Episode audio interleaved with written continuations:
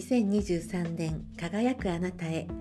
潜在意識が花開く西洋先生術とヒプノセラピー。皆さんこんにちは。星読みヒプノセラピスト小川智子です、えー、あとですねお伝えしていなかった風のグループの星座の方そして水のグループの星座の方の2023年今年のワンポイント占いをお伝えしようと思います。今回は風のグループ双子座天秤座水亀座生まれの方の今年の大まかな流れになりますね。まず双子座の方ですね。で双子座の方は大きく仕事が発展する可能性のある年になります。ですがその発展の仕方というのは普段これまで馴染みのあった感覚ではなくこれまで馴染みのなかった感覚を取り込んだような時これまでと同じことの延長線上ではないんですけれども新しい視点を自分なりに見つけてそしてこれまで馴染みのなかったことを理解しようとするそういうことによって新しい世界が開け仕事が大きく発展する可能性が出る年となっています。はい次はあの天秤座の方ですね。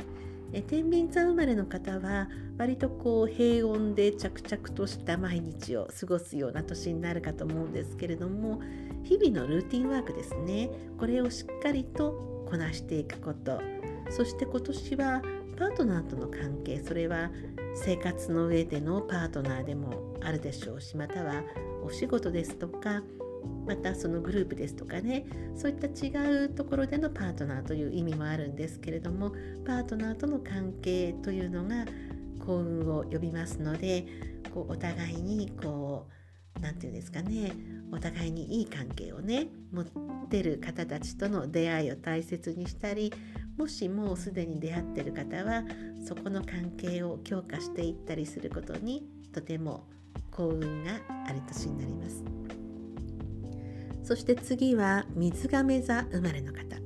水亀座は今年の3月に冥王星という大きな星が始まってきますので緩やかな変化の幕開けということですね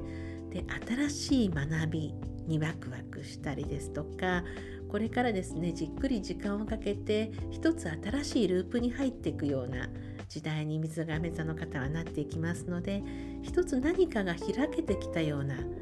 新しい感覚が自分の中に差し込んでくるような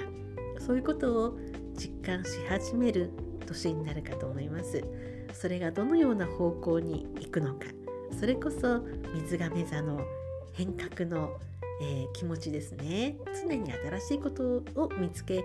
新しいことにチャレンジしたいという本来水亀座の方の持つそういうこうスタンスがこれから今年からより強化されていくような始まりの年になりそうです。はい聞いてくださってありがとうございます、えー、次回の放送では最後水のグループ魚座蟹座そしてさそり座の方の今年の大まかな流れを次回の放送でお伝えしようと思います。はい、ではまた次の放送でお会いいたしましょう。お相手は星読みヒプノセラピスト小川智子でした。